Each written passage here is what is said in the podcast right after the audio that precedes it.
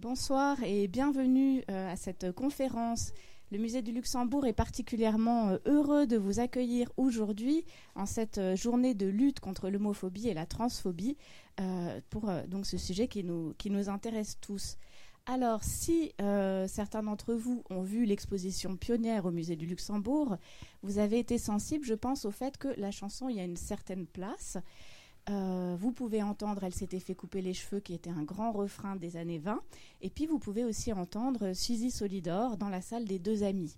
Et cette question de la, de la chanson, elle a vraiment été pensée par la commissaire. Elle est euh, importante comme un reflet de l'époque et puis elle ouvre aussi un certain nombre de, pistes de recherche. Et parmi ces pistes de recherche, il y a euh, tout ce, ce, champ de la chanson lesbienne. Et c'est pour ça que je suis particulièrement heureuse de recevoir ce soir Pauline Paris et Léa Loudjeter qui ont écrit un livre sur ce sujet euh, qui est en vente à la librairie du musée du Luxembourg les dessous lesbiens de la chanson qui vont bien au-delà euh, des années 1920, qui, vont, qui vous permettront donc de découvrir un petit peu le, sujet. Alors, Léa euh, est journaliste, autrice. Elle est historienne de l'art de formation, spécialiste de l'histoire, de la culture et des sexualités lesbiennes. Elle a travaillé pour la radio. Elle a euh, cofondé pardon, une revue, Well, Well, Well, en 2014. Elle a, a été vice-présidente peut-être ou a été vice-présidente de SOS, a été, merci, homophobie, et coprésidente de l'association des journalistes LGBT. Elle est euh, en ce moment responsable de la rubrique musée de Newsstand Culture, euh, une agence d'information euh, qui est spécialisée dans l'économie et les politiques culturelles. Et elle travaille, justement, peut-être elle nous en dira un mot, actuellement à euh, un projet de déclinaison de, son, de, l'ouvrage qu'elles ont, euh, qu'elles ont écrit à deux, donc Les Dessous lesbiens de la chanson. Pauline Paris, quant à elle, Paris, Paris, Pardon, j'aurais dû vous demander, Paris, est euh, autrice, compositrice et interprète. Elle a plusieurs albums à son actif. Sans sucre, s'il vous plaît, qui est paru en 2006. Le Grand Jeu, en octobre 2009 et aussi des spectacles pour le jeune public.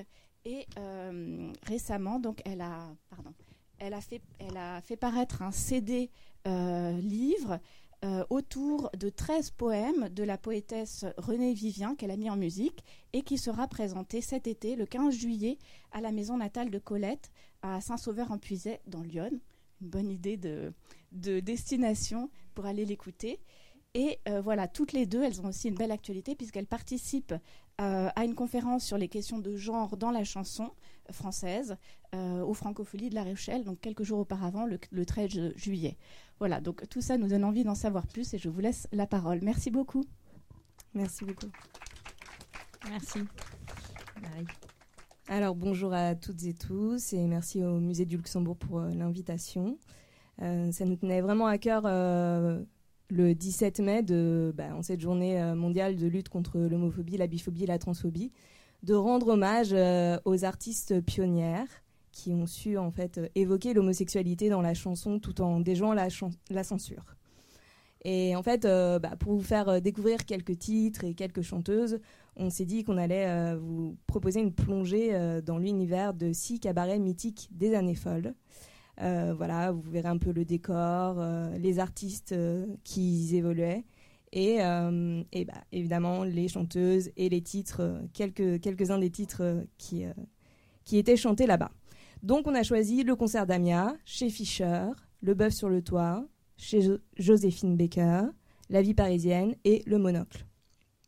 On va essayer de vous montrer qu'à travers, enfin dans ces cabarets, euh, a émergé une subculture interlope. Donc interlope, c'était le terme euh, à l'époque euh, qui désignait tout ce qui était en norme, en marge, et qui était beaucoup utilisé pour désigner le, milieu homosexuel. C'est un peu l'équivalent de queer aujourd'hui, on va dire. Et dans ces cabarets, en fait, c'est noué un réseau d'artistes homosexuels.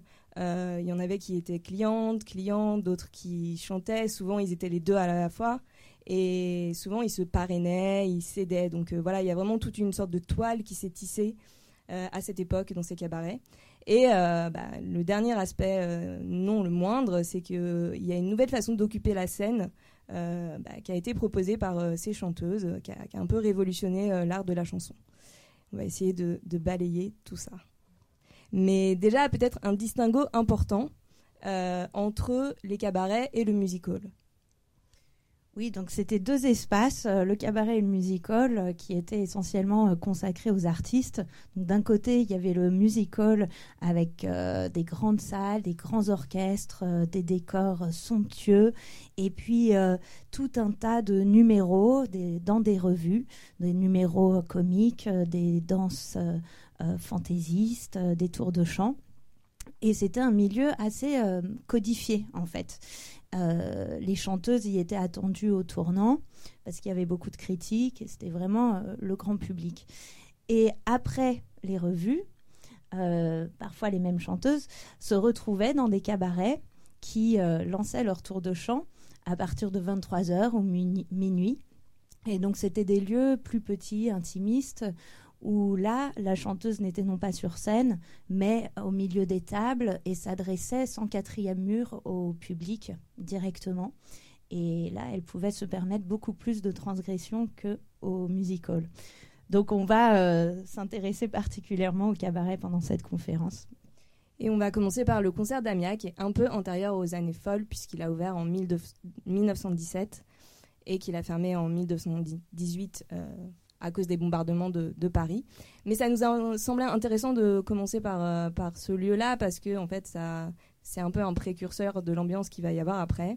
Et surtout, il a été euh, ouvert euh, par une chanteuse déjà connue à l'époque qui s'appelait Damia et qu'on appelait la Sappho douloureuse dans la presse. Donc Sappho en référence à la poétesse lesbienne grecque et douloureuse parce que bah, elle aimait beaucoup chanter des airs tragiques et en 1977, accompagné de Max Viterbo, euh, qui était un metteur en scène euh, qui a notamment euh, mis en scène des pantomimes avec Colette et Missy. en fait, elle décide d'ouvrir le concert d'Amia. Donc, Max Viterbo est propriétaire des murs, Damia est directrice artistique. Ça ouvre 6 rue Fontaine, dans le quartier de Pigalle. Et en fait, là, vous pouvez voir le carton d'invitation pour l'inauguration où on voit Damia, euh, coupe euh, à la garçonne, l'air euh, guerrière, le buste un peu le port altier, les mains à l'arrière et bah, hum, surtout sa robe noire qui est sa marque de fabrique parce qu'elle elle chante toujours habillée avec une robe noire. voilà, on a vraiment aimé retrouver ce carton d'invitation. comment ça se passe dans le cabaret? La décoration, c'est tout d'or et de bleu. Euh, il y a euh, des cloches de verre teinté qui pendent euh, au mur. Et le tout Paris élégant se retrouve chaque soir. Le Figaro, à cette époque, ne tarit pas d'éloges sur le lieu. vraiment, tous les deux jours, il y a un article qui voilà, fait une critique des tours de chant. Et il aime particulièrement la devise du cabaret qui est toujours de la nouveauté, toujours des vedettes. Et en effet, Damia, elle a à cœur de changer de programme tous les 15 jours, donc ça se renouvelle tout le temps. Et parmi les artistes euh, connus de l'époque, il y a le chansonnier Georgius et aussi la chanteuse lyrique euh, Carmen Vildez. Et Damia, qui chante, évidemment. Et du coup, euh, se retrouvent au cabaret de nombreux homosexuels des deux sexes. Et ça devient aussi un peu une plaque tournante de la cocaïne. Hein. Il y a beaucoup de, trafic dans, les, dans les toilettes. Donc le cabaret est surveillé de très près par la, par la police et le Figaro se demande si ça va pas fermer à cause de ça, mais bon, finalement, c'est la guerre qui aura raison euh, du lieu. En tout cas, on a retrouvé euh, dans le livre euh, Les amuseurs de Paris de Maurice Verne, publié en 1932, un court extrait qui décrit l'atmosphère du cabaret.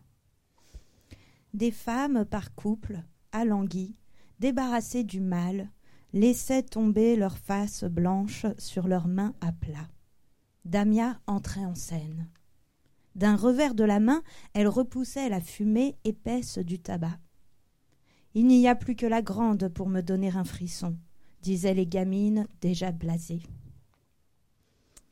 Et elle interprète son tube, La chaîne, qu'elle va en fait euh, enregistrer un an après.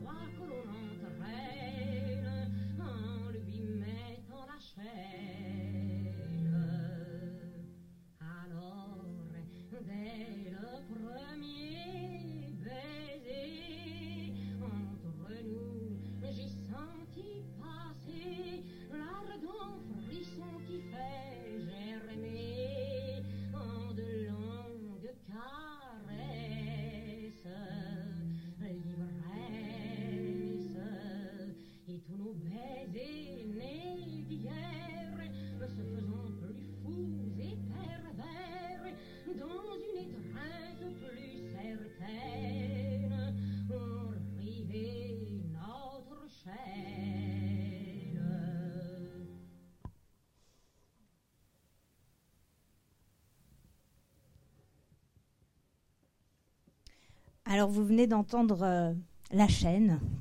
Donc c'est une histoire d'amour euh, passionnée mais aussi destructrice euh, qui lie deux êtres incapables de briser leur chaîne. Et cette chanson, quand elle sort, elle va faire un tabac dans la communauté homosexuelle. En particulier auprès des jeunes gays qui vont aduler la chanteuse et que la presse renomme les damiesques. Donc ils aiment beaucoup l'extravagance de cet artiste, Damia, qui alors euh, s'est fait implanter euh, des diamants dans, dans les tempes et se balade dans la rue avec une panthère. Euh, voilà, c'est une personne extravagante. Et c'est une des stars les plus imitées lors des balles travestis du Magic City. Le Magic City étant un, un dancing situé dans, dans le 7e arrondissement vers Solferino, qui est alors le lieu de rendez-vous des carnavals interlopes. Et euh, les homosexuels vont donc se, se travestir euh, pour représenter Damia dans ces balles du Magic City. Il euh, se réapproprie d'autant plus cette chanson, La chaîne, parce qu'elle parle d'un amour hors norme, d'un amour bizarre et d'un amour en fait source de plaisir et de grande souffrance. Ils, se reconnaissent donc dedans. Et euh, on le voit bien quand, quand elle parle de ce, ces deux vers où elle dit euh, baiser né d'hier, se faisant plus fou et pervers.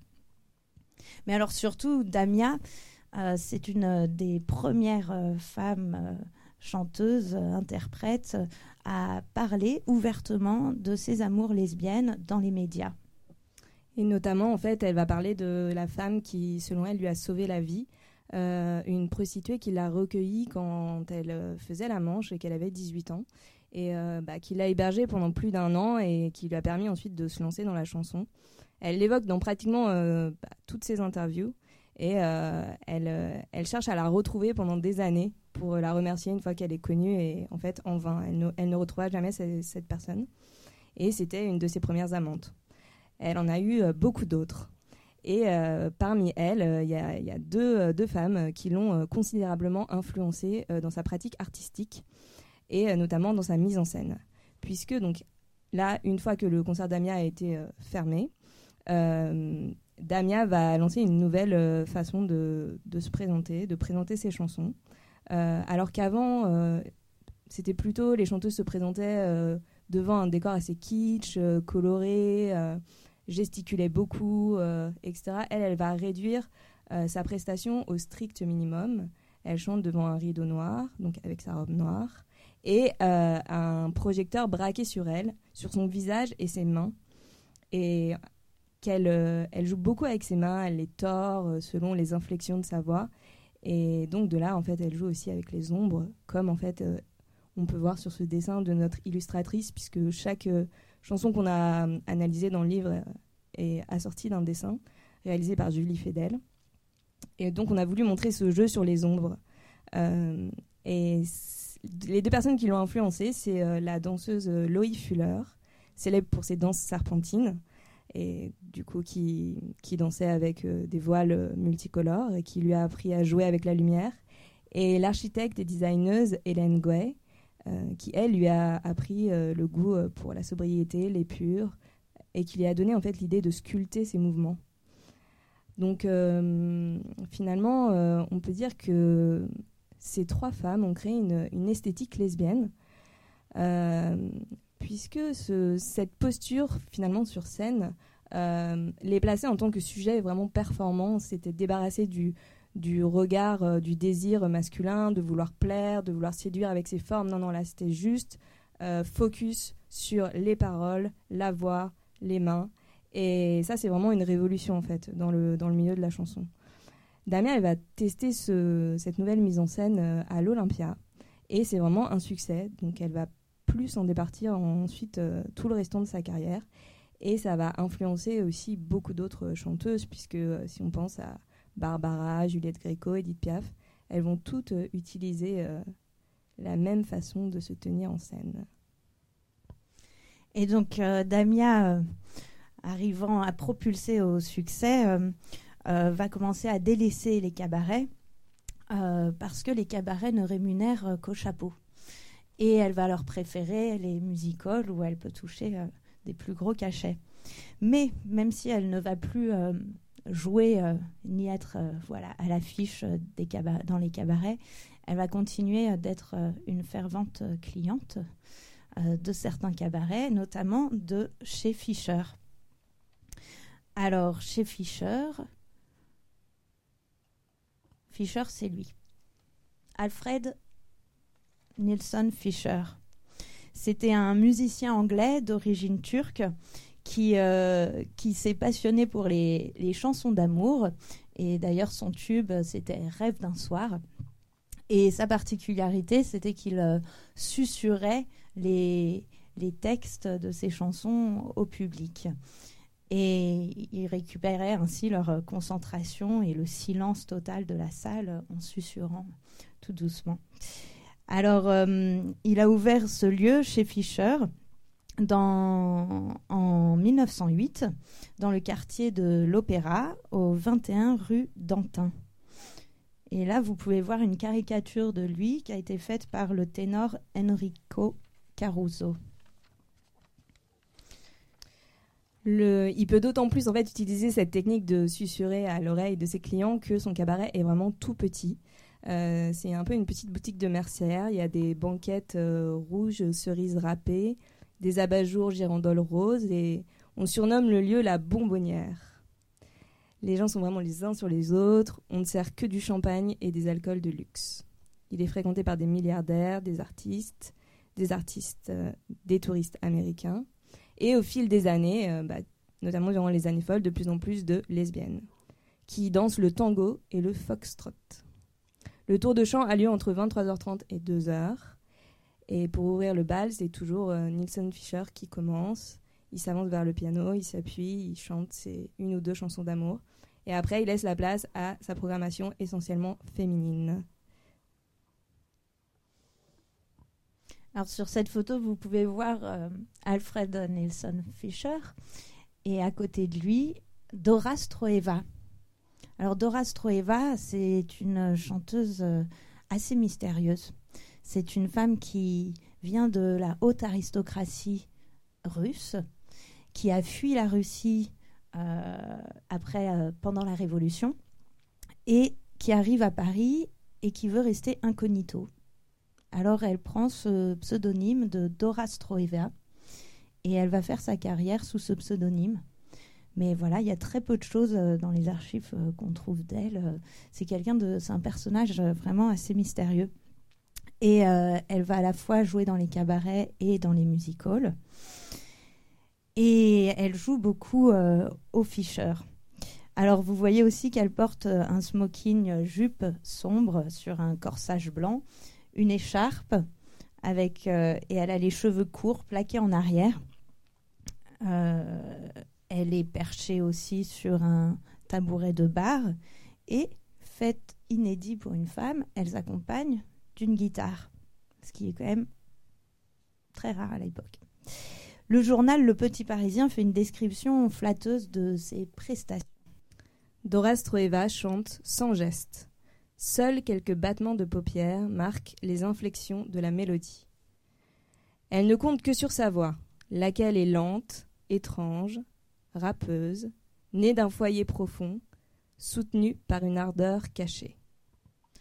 Et maintenant, on va vous laisser écouter euh, l'ardeur cachée. Tu sais de Dora Stroeva.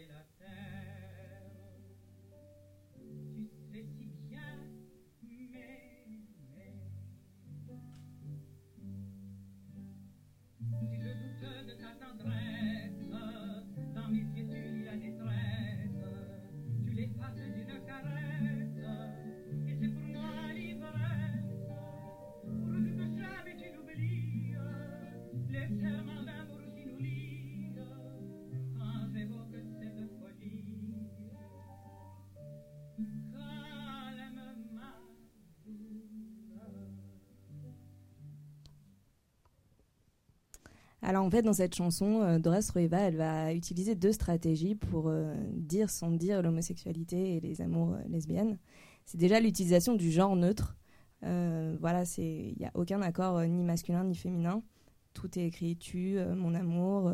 et ça, c'est vraiment, on a beaucoup retrouvé, puisque notre travail porte sur les chansons des années folles à aujourd'hui, on a beaucoup retrouvé cette stratégie pour déjouer la censure.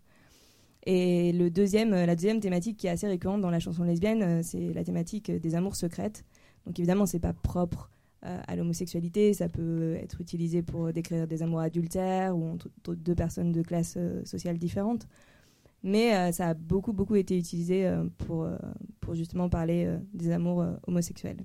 Et là, dans cette phrase, tu sais aussi qu'il faut se taire pour ne pas troubler le mystère qui nous fait oublier la terre bah, on voit comme un petit clin d'œil quand même, qui n'a pas dû euh, être indifférent aux, habitués de chez Fischer. Et surtout que en fait, Dora euh, va même plus loin dans certaines de ses chansons. Euh, on a retrouvé une partition, donc malheureusement l'enregistrement est perdu, c'est pour ça qu'on ne peut pas vous la diffuser aujourd'hui, mais qui s'appelle Je te veux toute à moi. le tout est important.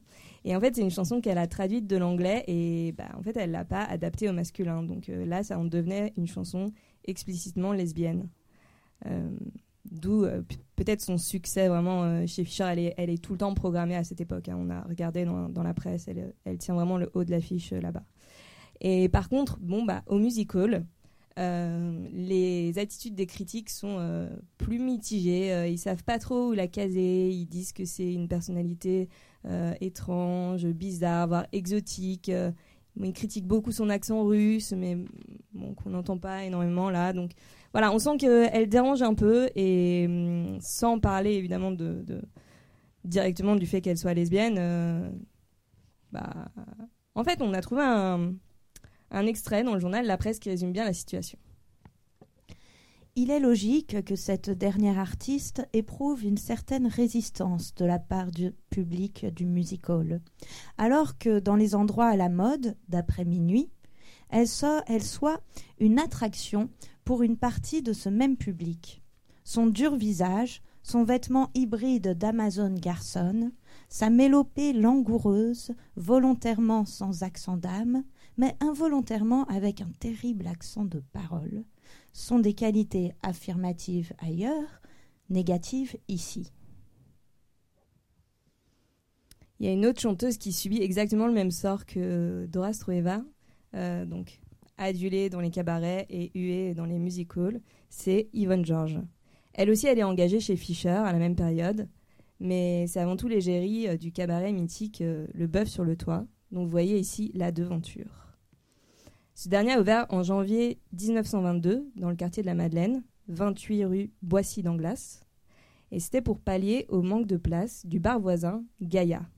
Alors dans le bar Gaïa, qu'est-ce qui se passait? C'est là où les compositeurs du groupe des six, euh, des compositeurs néoclassiques, euh, se réunissaient toujours plus nombreux depuis 1920.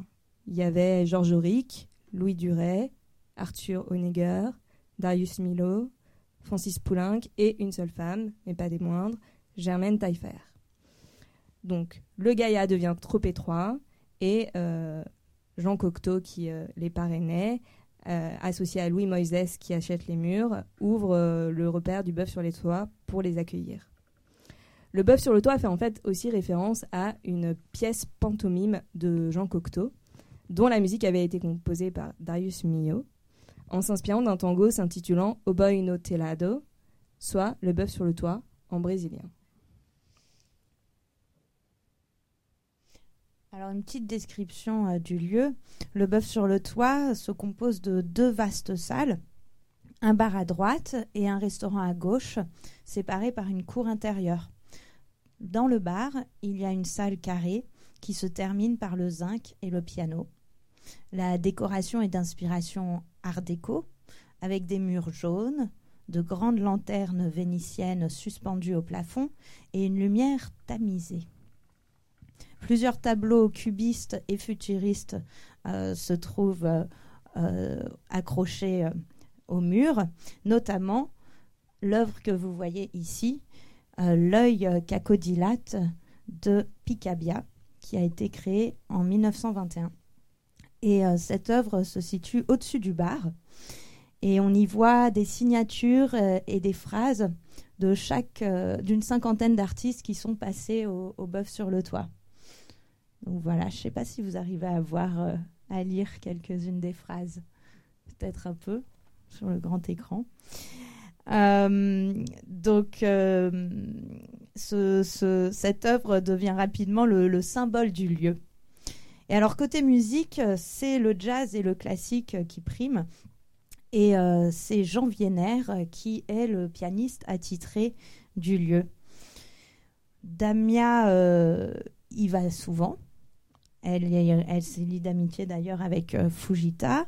On trouve aussi Coco Chanel, Marie Laurencin, Picasso, Blaise Sandrard et beaucoup d'autres. Euh, donc voilà, c'est un lieu quand même qui réunit euh, pas mal de d'artistes en vogue de l'époque. Et dès l'ouverture de ce lieu, des concerts sont improvisés en seconde partie de soirée.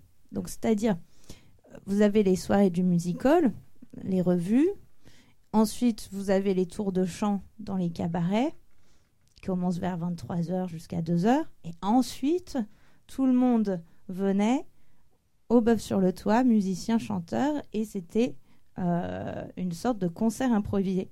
C'est de là que vient d'ailleurs l'expression faire un bœuf. Voilà. Alors, ces concerts euh, improvisés, euh, deviennent en fait des soirées euh, cabaret organisées à partir de 1924. Et de là, les soirées finissent de plus en plus tard. Les voisins mm, se plaignent de plus en plus. Vous connaissez ça. Et le lieu est contraint de déménager en 1927. Et Yvonne George, qu'on voit ici représentée euh, par Van Dongen, euh, fait partie de ces artistes euh, qui euh, terminent la soirée en faisant des bœufs, au bœuf sur le toit justement. Et elle a été introduite dans cette sphère par Jean Cocteau, après avoir joué dans sa pièce Roméo et Juliette en 1924. Et c'est elle qui est à l'affiche pour l'inauguration du volet cabaret. Elle fréquente aussi beaucoup de lieux avec deux de ses amies lesbiennes, la princesse Violette Murat et la peintre galloise Nina Hamet. Elle devient vraiment le symbole musical de cette avant-garde artistique et est admirée par bon nombre d'habitués, notamment euh, Robert Desnos, qui lui dédie euh, beaucoup de poèmes, qui tombe amoureux d'elle, et avec qui elle va entretenir une correspondance pendant assez longtemps. Mais ce qui marque vraiment chez, euh, chez Yvonne George, en fait, c'est que c'est la première femme à avoir osé euh, reprendre des chansons euh, traditionnelles de marins. Ce qui ensuite va devenir très à la mode, mais elle, ça a été la première. Et on va vous en faire écouter une, Valparaiso.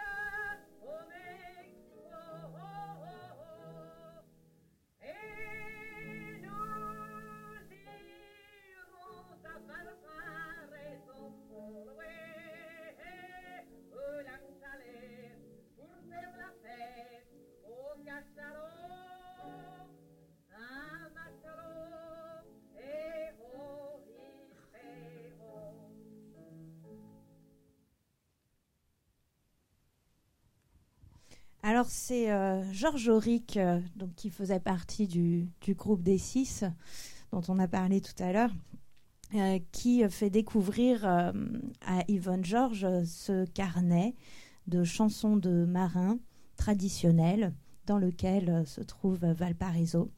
Et elle décide d'en adapter plusieurs pour les intégrer à son tour de chant. Parce qu'avant ça, elle avait un répertoire qui allait du Moyen Âge à la Renaissance et qui était un répertoire assez tragique. Euh, et là, avec ses chansons de matelot, tout change. Et Valparaiso devient un peu son, sa chanson phare. Euh, il faut savoir que hum, ses autres chansons, elle les chante euh, avec une voix fluette, assez, comment dire,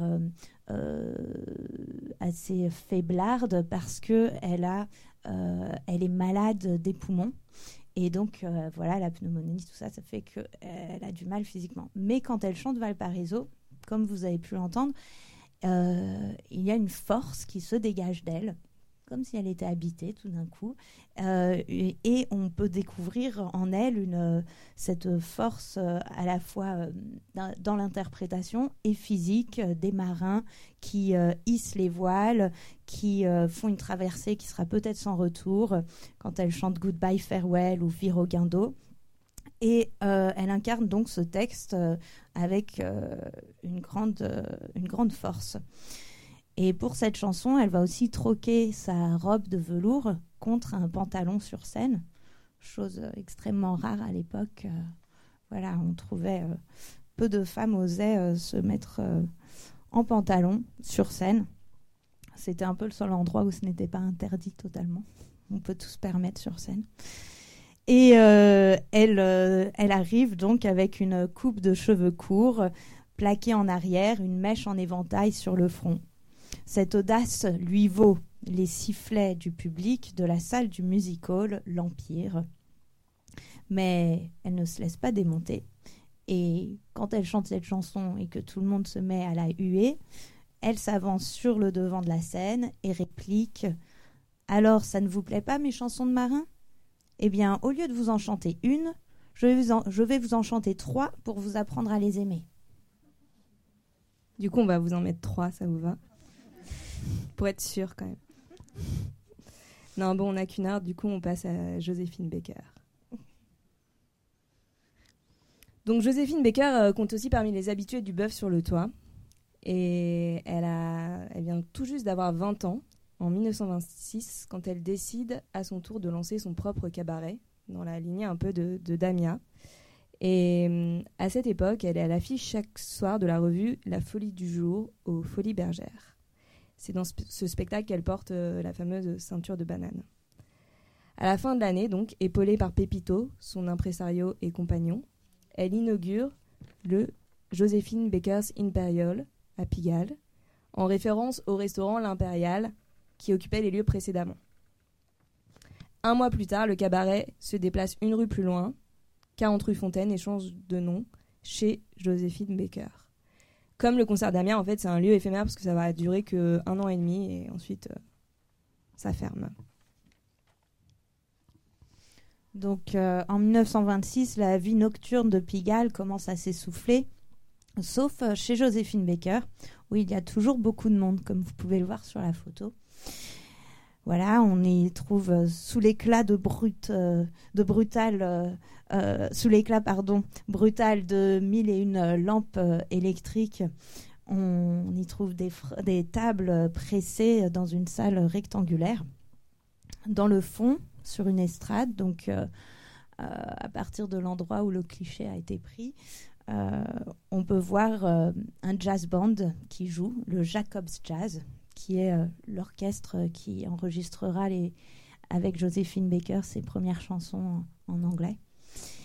Et il se trouve aussi un carré de lino sur lequel les couples dansent et qui se rétrécit de minute en minute au fur et à mesure de la soirée que on rajoute des tables, des invités arrivent, euh, donc euh, de moins en moins de place pour euh, danser et de plus en plus de personnes qui veulent danser pourtant.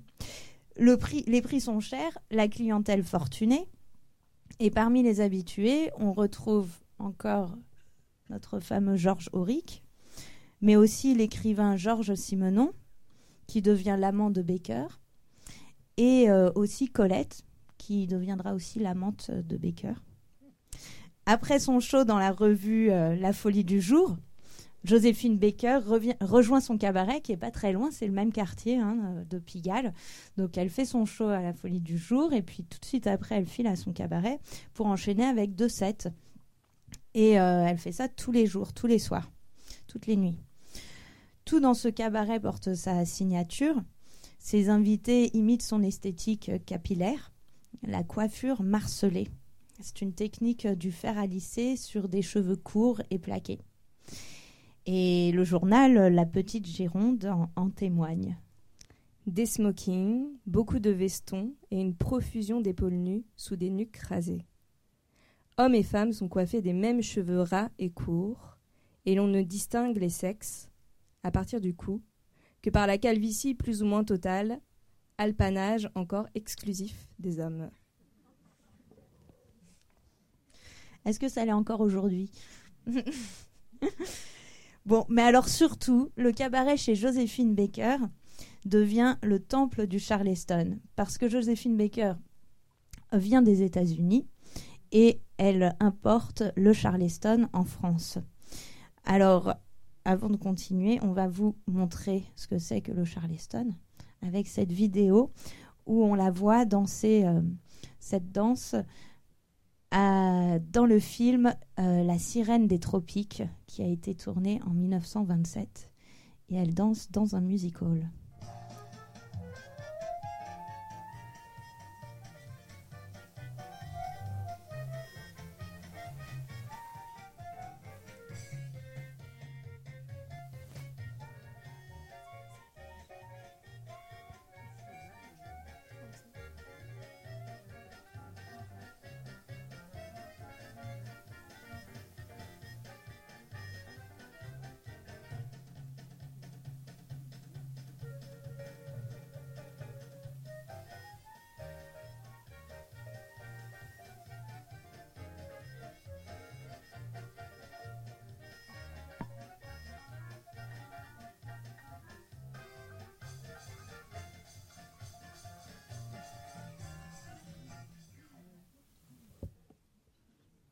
Voilà, donc en fait, on surnomme euh, Baker la, créatrice du Charleston, mais en fait, elle l'a importé, comme disait Pauline euh, tout à l'heure, et elle l'a popularisé dans euh, la revue Nègre aux Folies Bergères en 1925. ce qui est intéressant, en fait, c'est que par rapport au tango, autre danse qui marchait beaucoup dans, les, dans les cabarets, ça permet vraiment au corps de se libérer. C'est plus du tout la question de voilà, être dans la retenue, paraître la plus féminine possible. Là, au contraire, c'est c'est vraiment bah, le relâchement et l'exubérance. Et en fait, ça va à la fois plaire et, certains crient au scandale quand même, justement, en, la traitant de sauvage, etc. Mais euh, bah, c'est vraiment un petit peu aussi une révolution dans la danse et surtout dans la danse euh, féminine, en fait, de pouvoir euh, se libérer des carcans. Et en fait, le journal La Petite Gironde résume aussi, donc ça, ça on l'a vu au musical, hein, mais dans son cabaret, elle, elle, exécutait les mêmes mouvements, donc peut-être qu'il y en a qui se prenaient quelques coups vu que c'était étroit. en tous les cas, voilà euh, ce qu'en dit la petite Gironde. Quand elle monte sur scène, Joséphine Baker va cueillir les invités un à un parmi les tables. Elle choisit les vieux messieurs chauves au ventre tintinabulant, les femmes laides ou copieusement ridicules, et elle les traîne de gré ou de force dans l'espace libre encore attribué à la danse. Après avoir dansé avec eux, sous l'hilarité générale, elle leur offre un pot de plantes vertes pour consacrer le ridicule. En fait, ce qui nous a interpellé, euh, on trouvait assez fort cet extrait parce que, bon, comme, euh, comme je disais à l'époque, euh, il y avait quand même beaucoup de critiques racistes. Josephine Baker avait beaucoup de succès, mais avait aussi beaucoup de critiques racistes dans la presse. C'était très violent. voilà, on la comparait à un singe, on disait qu'elle était sauvage, tout ça.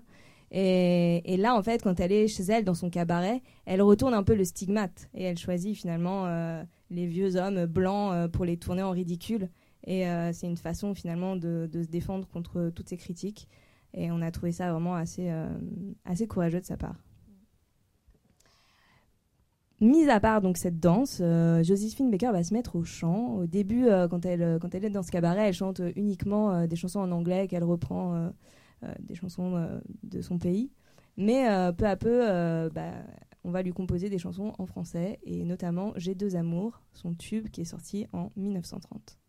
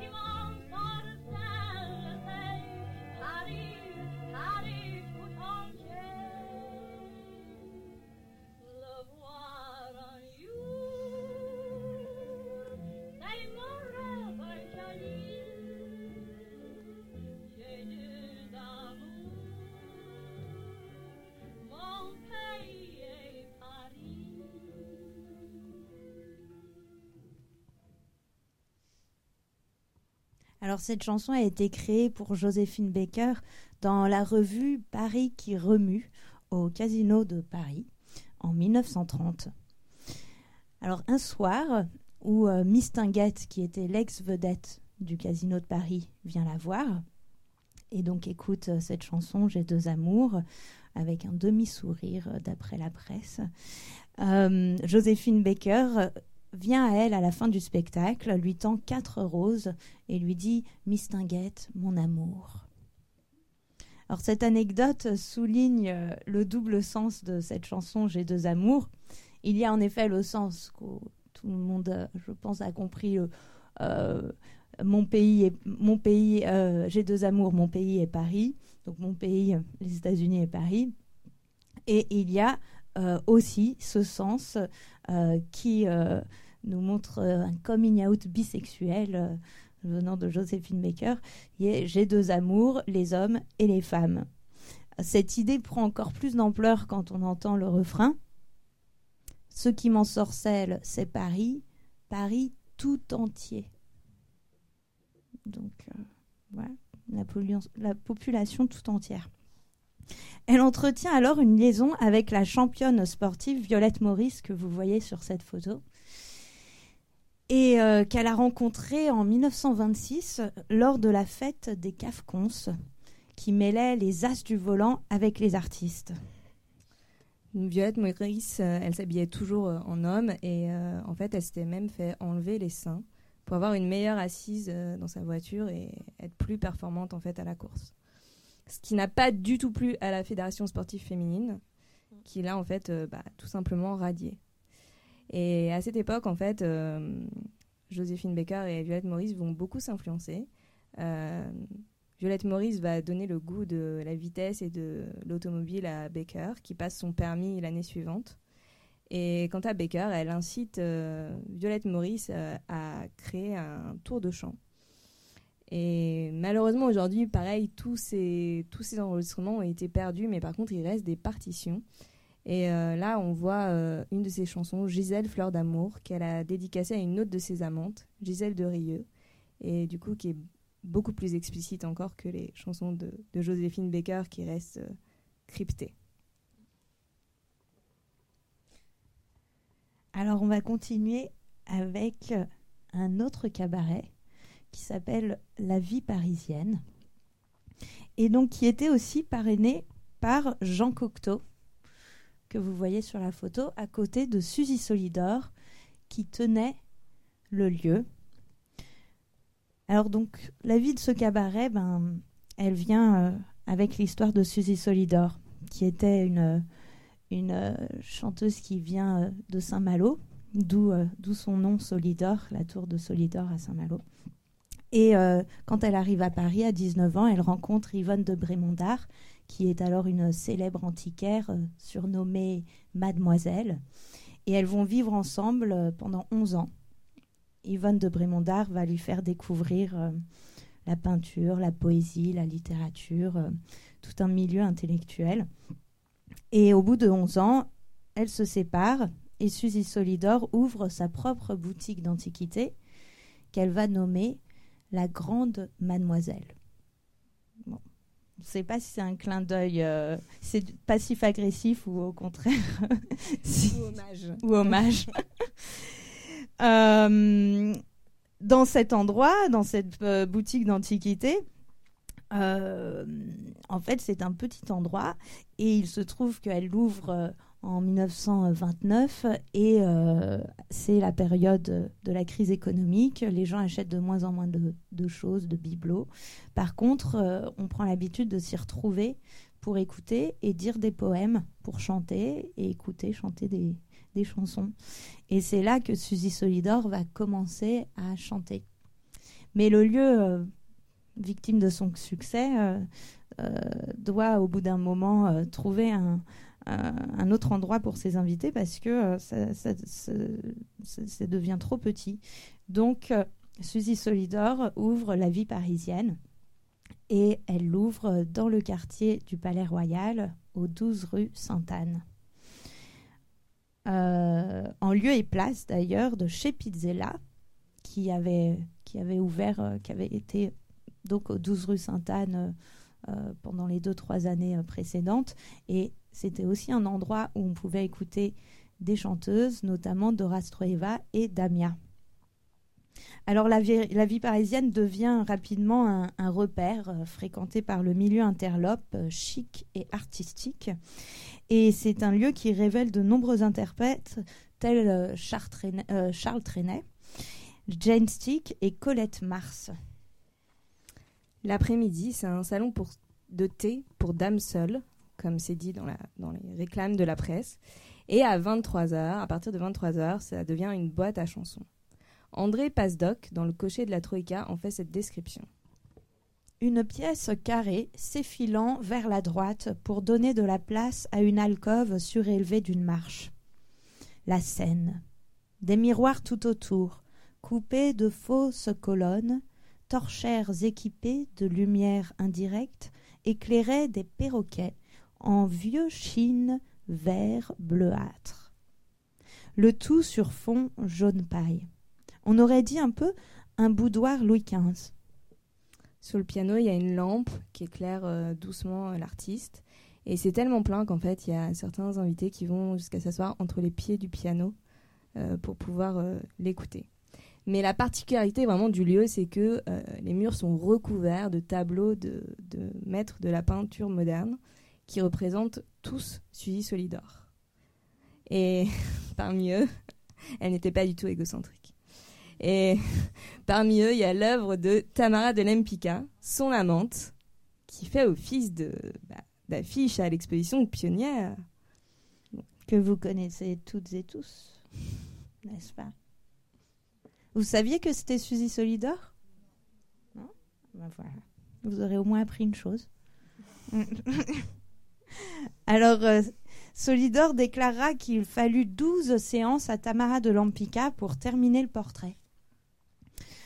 Euh, c'est un nu, comme vous l'aurez remarqué. Et Solidor n'hésitait pas à se dévêtir pour être peinte et fréquentait aussi euh, assidûment les plages nudistes pour marquer sa liberté sexuelle. Alors ce tableau, c'est le 30e tableau de, de Suzy, enfin, où l'on voit Suzy Solidor. Et il est accroché, comme tous les autres, sur le mur du cabaret le 8 mars 1933. Il s'agit donc voilà, de son 30e portrait. Et le vernissage réunit notamment Dora Stroeva et la soprano Marguerite Carré. Solidor va continuer à servir de modèle pour de nombreux artistes en vogue euh, jusqu'à la fin de sa vie, si bien qu'elle arrive à un record de 224 portraits d'elle. Alors si vous voulez en savoir un peu plus, euh, vous pouvez prendre, euh, en sortant d'ici, prendre un billet pour Cannes-sur-Mer, aller au musée euh, Grimaldi où vous pourrez trouver une quarantaine de tableaux de Suzy Solidor qu'elle a légués à sa mort. Et en 1936, en fait, va y avoir une reproduction de son cabaret qui est faite dans le film La Garçonne de Jean de Limur. donc c'est vraiment un passage très intéressant parce qu'on peut l'ambiance de l'époque qui est retraduite. Et pour la petite histoire, donc ce film, c'est une adaptation euh, du livre éponyme La garçonne de Victor Marguerite paru en 1922 et qui raconte euh, les aventures de Monique L'Herbier, une jeune femme qui, euh, trahie par son mari, décide en fait de rompre ses fiançailles et de profiter de la vie. Et du coup, elle sort assidûment dans les nuits interlopes, elle a des amants féminine comme masculin et elle fume beaucoup d'opium aussi, voilà. Donc c'est son histoire. Le livre a fait vraiment scandale en, en 1922 tellement que l'écrivain a, été euh, radié de la Légion d'honneur. Et là, l'adaptation du film euh, de Jean de Limur est beaucoup plus chaste, on va dire. Mais euh, reste quand même bah, cette séquence avec Suisse Solidor dans son propre rôle, qui est quand même un peu osée, on vous laisse voir. La vie est un feu de paille.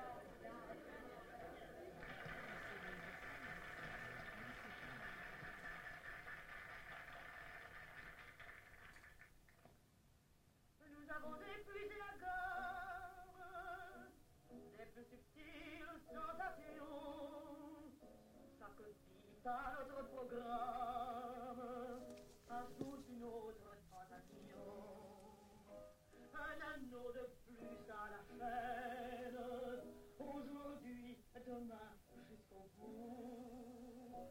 Malgré la révolte plus la reine, l'amour n'est plus pour nous. La vie est un peu le bail, prends le plaisir tu viens. L'amour est un peu le bail, prends le quand il te convient. À quoi bon livrer bataille aux espoirs ou aux songes vains? La vie est un peu le bail, prends le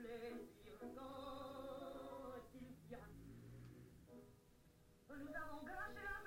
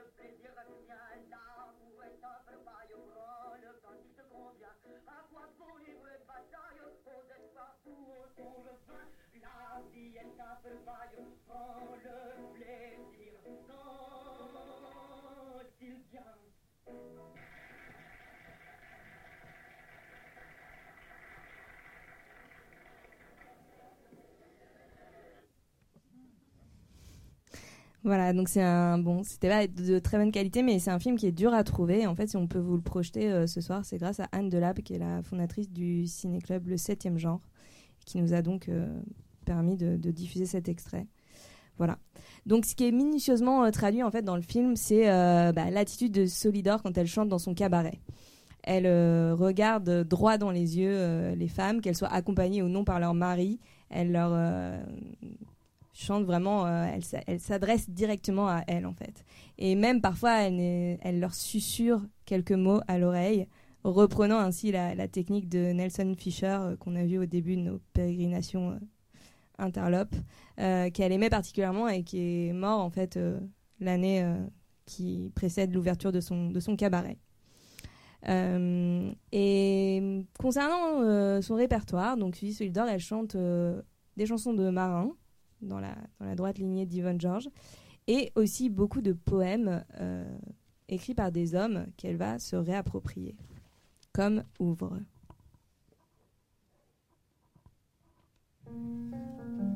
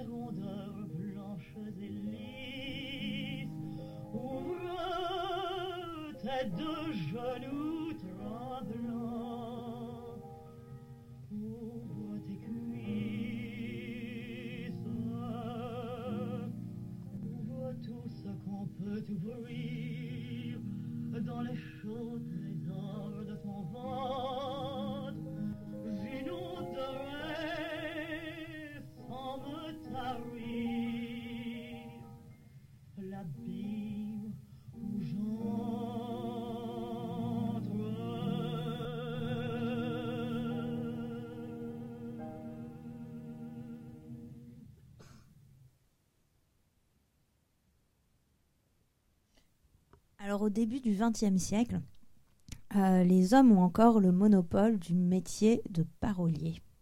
Et l'une des stratégies euh, pour les chanteuses lesbiennes, pour faire allusion à leurs amours, euh, c'est de se réapproprier des textes d'auteurs masculins sans en changer un mot, même quand le texte a une connotation très érotique.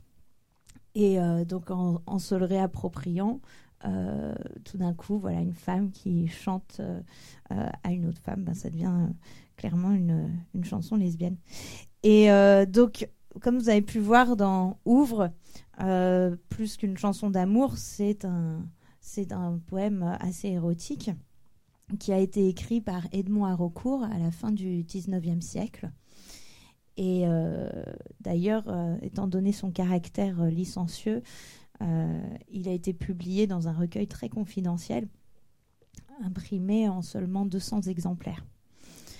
Mais Suzy Solidor euh, va le trouver et euh, elle décide de le mettre en musique et elle lui donne ainsi une nouvelle vie, résolument lesbienne, car elle le chante d'une voix langoureuse qui, comme le souligne Jean Cocteau, part du sexe.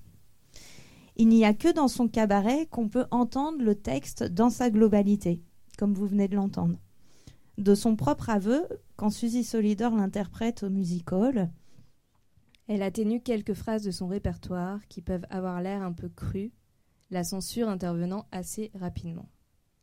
Alors le dernier couplet qui évoque explicitement l'orgasme et l'éjaculation ouvre tout ce qu'on peut ouvrir dans les chauds trésors de, mon, de ton ventre. J'inonderai sans me tarir l'abîme où j'entre.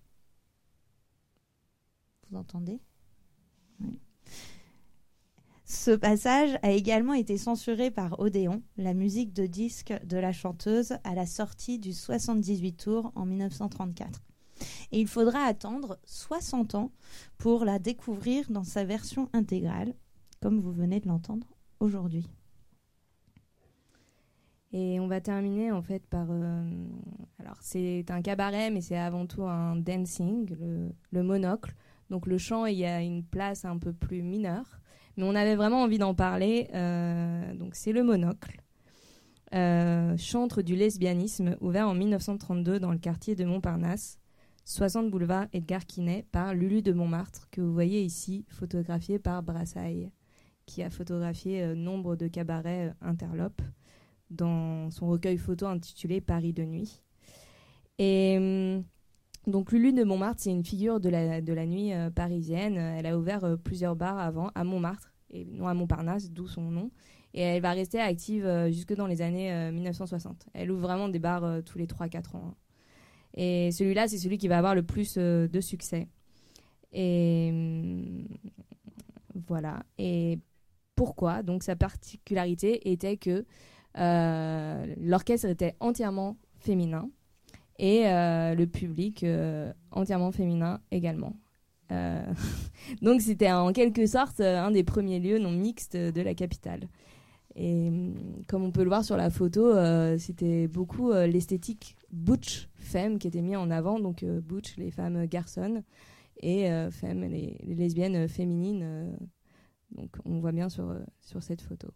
Voici le récit de l'inauguration qu'en fait Paris Soir. Cette, nuit eut lieu à Montparnasse l'inauguration du Monocle. Curieuse boîte. Assurément, toutes les boîtes de Montmartre et de Montparnasse sont curieuses par définition. Mais celle-ci l'est tout particulièrement. Son principal attrait consiste en son étrange hôtesse, Lulu de Montmartre.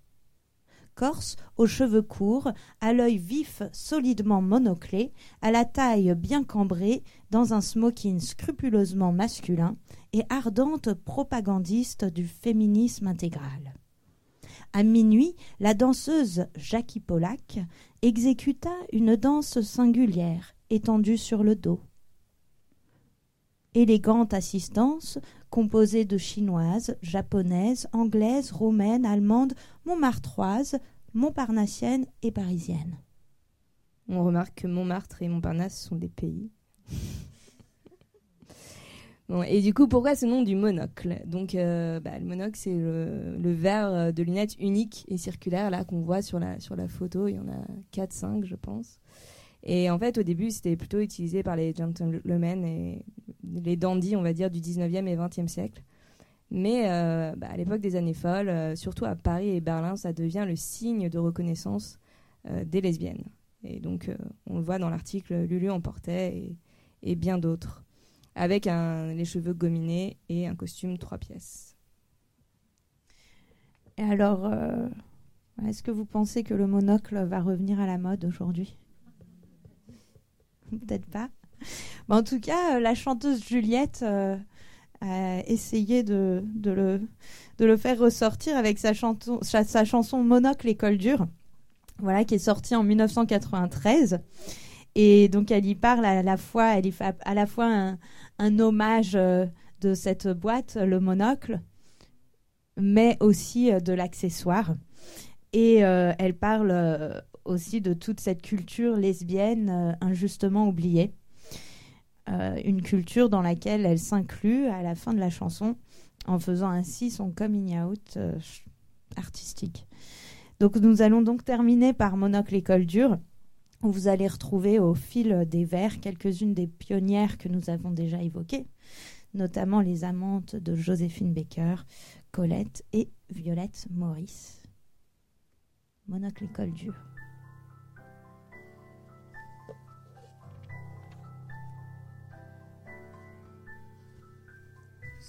Le beau des violettes, des violènes et des violetins. Missy toujours aimait Colette, et Violette aimait Vitin. D'autres violettes le dimanche déposaient si je me souviens, au-dessous de violettes blanches, sur la tombe de René Vivien violettes expéditives qui n'avaient pas d'autre dessein que d'être les rois des sportives se faisaient amputer des seins.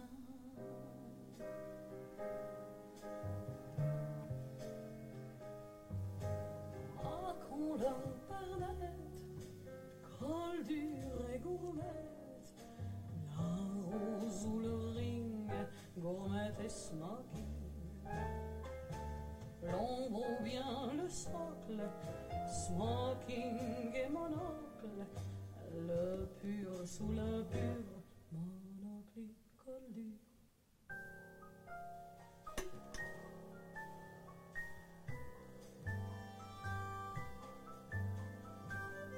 l'enseigne son cercle mauve, c'est un boulevard Quinet. Elles retournent à leur alcôve, comme le petit jour qui naît.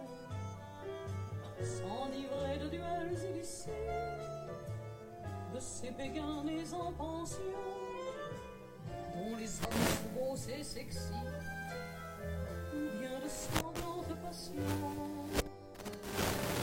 Mais qu'elle s'aime pour le vacarme, ou le secret qui les dissout.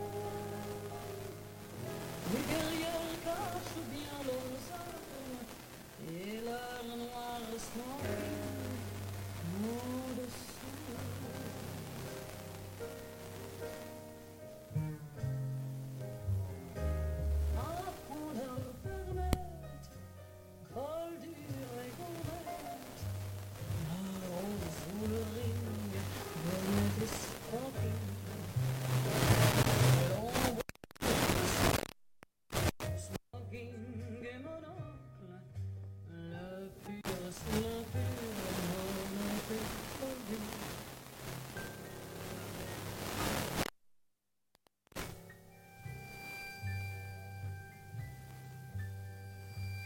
Un jour vient qu'elles sont des bougresses, des camionneuses de méchants goins.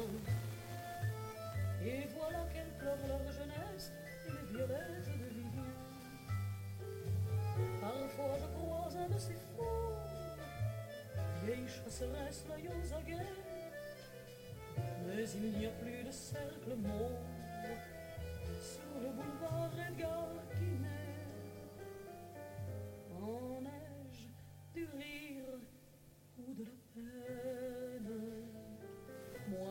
moi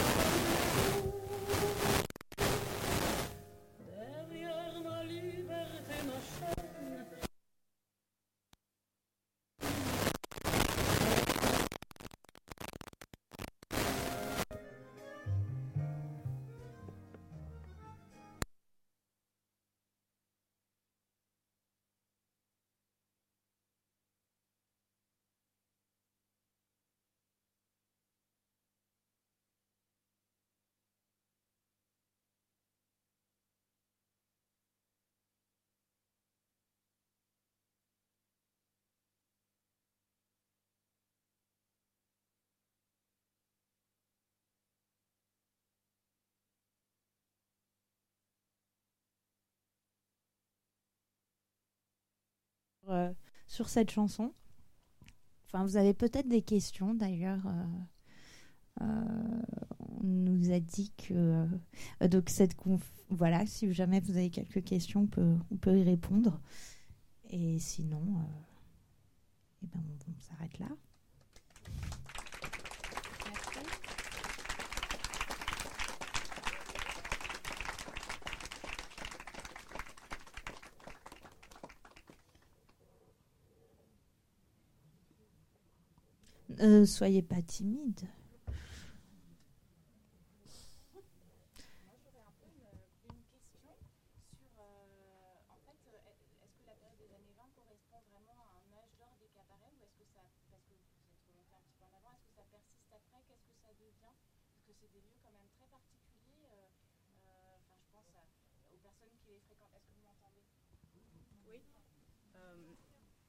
Voilà, on voit par exemple le fait qu'on voit du champagne sur énormément de photos, c'est pas tout le monde qui y va. Euh, voilà, est-ce que c'est un, moment euh, de, du Paris des années folles ou est-ce que ça continue après voilà.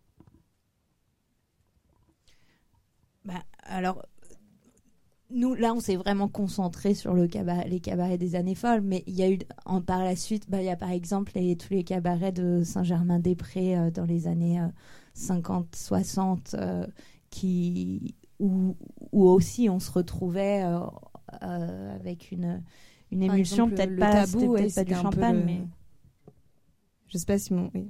Le tabou, oui. Peut-être que la, la particularité là, c'est que après, en fait, euh, après la Seconde Guerre mondiale, euh, l'idée de, de l'homosexualité et d'avoir des cabarets comme ça tenus par des femmes et où on peut bah, chanter des chansons explicitement lesbiennes, ça disparaît totalement. Après, les cabarets, oui, bien sûr, ça se, poursuit. Il y a toujours une effervescence artistique, tout ça. Ça se déplace de quartier, oui, en effet, Saint-Germain, euh, après la guerre. Euh, donc, euh, non, le concept de cabaret ne disparaît pas. Après, c'est vrai que pour, pour dire l'homosexualité ou pour voilà, l'homosexualité dans les arts, ça va plus être ensuite avec l'apparition d'émissions de cabaret à la télévision, par exemple, des lieux plus privilégiés pour euh, justement euh, transmettre des messages cryptés que euh, les cabarets pendant les années folles. Donc voilà, ça va se déplacer en fait les lieux de diffusion de la culture lesbienne. Et ce qu'il faut, ce qu'il faut voir, c'est que bah, après la guerre, c'est vraiment le retour à l'ordre. Il faut repeupler la France. et donc, il n'est plus du tout question de chanter Ouvre, par exemple, euh, de Suzy Solidor. C'est déjà à l'époque, bon, c'était censuré euh, dans l'enregistrement, mais même là, dans, dans un cabaret, ça aurait pas été possible de le chanter euh, après-guerre. Voilà. Oui, voilà, en fait, après-guerre, on a vraiment eu encore plus de mal à trouver. alors, on a trouvé quelques chanteuses comme Mick Michel, Danny de Personne, qui avaient d'ailleurs commencé, bah, par exemple, Danny de Personne, euh, parrainée par Suzy Solidar, mais, oui, en fait, euh, c'est encore plus crypté dans les chansons. C'est juste, euh, par exemple, euh, c'est- vraiment un retour aux conventions en fait. L'après-guerre, les, les jupes qui étaient remontées dans les années folles, bah, elles, elles, redescendent. Il y a tout un. un- on n'a plus le droit de dire tout ce qu'on peut, tout ce qu'on pouvait dire pendant les années folles. Et en fait, c'est des vagues comme ça. Euh, on, retrouve plus de chansons lesbiennes dans les années 60. euh, 70 quoi avec euh, avec Gribouille aussi et après on en perd euh, dans les années 90-2000 euh, plus rien et puis ça revient maintenant aujourd'hui en 2020 et donc continuellement des des vagues voilà comme ça. Mais oui, il y, y a quand même des continuités. Au Monocle, euh, par exemple, il y a Frédé qui fait ses débuts, euh, qui ensuite euh, voilà, va ouvrir le Carols, qui est un cabaret qui va euh, exister encore après-guerre. Enfin, en fait, ce réseau, il n'est pas non plus euh, coupé net. Euh, il est juste encore plus souterrain et avec euh, vraiment des contrôles de police euh, plus réguliers euh, autour euh, bah, de ces boîtes et euh, les patronnes de, de cabaret comme Frédé qui sont suivies. Et en fait, euh, dans les archives euh, de la police et euh, on peut voir en fait c'est que, que Frédé a été euh, suivie euh, pratiquement chaque soir, donc une autre patronne de cabaret. Euh, et tous ses faits et gestes étaient notés, donc il n'y avait pas cette liberté des années folles. Quoi.